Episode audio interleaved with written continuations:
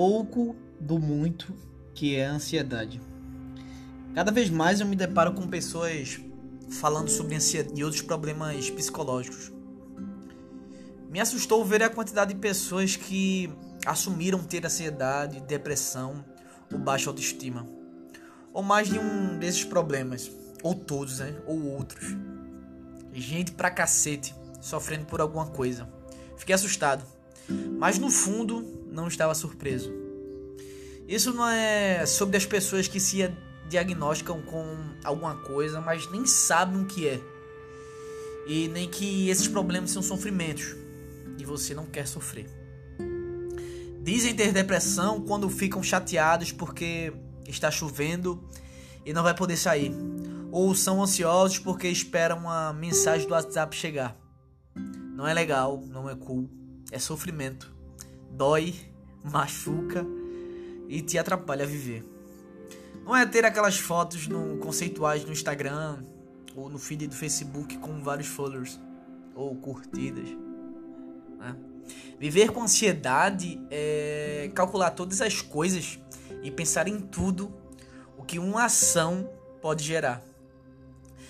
É premeditar tudo o que pode dar errado e se preparar para aquilo com uma dor no peito que sufoca. Viver com a ideia de que tudo pode dar errado. É o medo de falar com as pessoas e achar que algo pode machucá-las não falar com as pessoas por medo de incomodá-las, não parar de pensar que algo do que já disse fez com que ela pensasse determinada coisa sobre você, sofrer por antecipação. É, de certa forma também é pensar ao mesmo tempo em tudo que pode acontecer num determinado evento e o que pode dar certo, o que pode dar errado, como contornar o que der errado o que pode dar errado ao tentar contornar o que já estava ruim antes. Ou seja, a mente vira um turbilhão de pensamentos comumitantes. Que só você mesmo entende, né? Imagens vêm e vão e vivenciam-se situações que nem existem e talvez nem chegarão a existir. É sofrer. E sofrer de verdade. Com esse estado de não saber de imaginar as coisas, várias coisas, e se obrigar a saber como reagir a cada uma delas. O que fazer com isso então, né? E se fulano me perguntar isso, e se eu responder aquilo, e se fulano não aparecer, e se eu não for, eu posso faltar?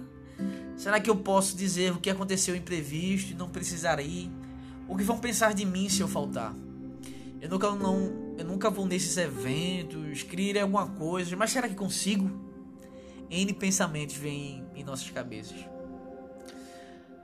É também ficar chateado com coisas que só aconteceram na sua mente, porque às vezes elas aparecem reais demais para se conseguir esquecer. Por fora, você treme, a garganta aperta, e um nó atado que te tapa a respiração, taquicardia. Por dentro, ao mesmo tempo, os pensamentos te invadem, são fantasmas. Não necessariamente de pessoas, mas casos, coisas, erros cometidos ou não.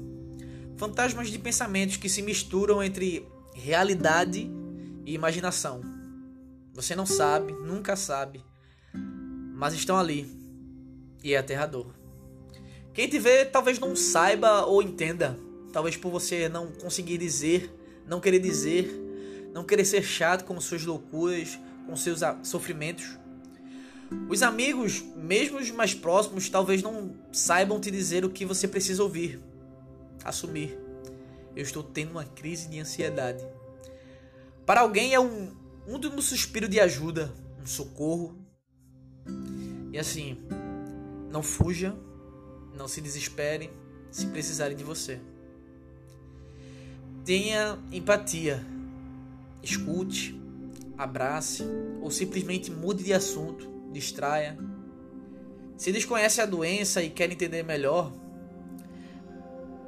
alguém que você quer bem, estude-a. Não seja negligente. Isso dói em todo mundo.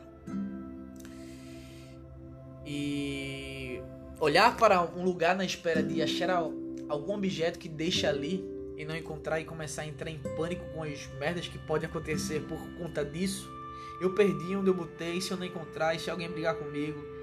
Esses segundos que antecedem o encontrar do objeto são torturas psicológicas puras. A mente parece não cansar nunca. Está sempre pronta para te sabotar nos momentos mais inesperados e nos esperados também. É desmoronar por dentro e precisar segurar em si, mesmo para não cair. Ser seu próprio monstro e às vezes seu único herói. Estar sozinho e com medo e precisar ser forte. Mas nem sempre algum fenômeno ataca a ansiedade. Às vezes ela vem sem motivo, sem aviso, só vem. Aparece e de repente você se vê obrigado a lidar com ela de qualquer maneira. Você precisa lidar, não tem outro jeito. Precisa esperar passar toda a sensação ruim, deixar os pensamentos virem e irem embora. Mas ei, tem tratamento.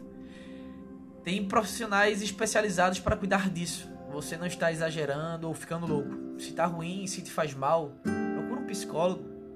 Vai atrás de se cuidar. Vai aprendendo a lidar e cuidar de si. Mas se você, lá no fundo, sabe, e a gente sempre sabe, que precisa mais do que só aprender a lidar, procura ajuda que você não está sozinho não. Tem gente que entende e sabe bem pelo que você passa. Mas a gente tem que viver um dia de cada vez. A gente tem que viver e viver.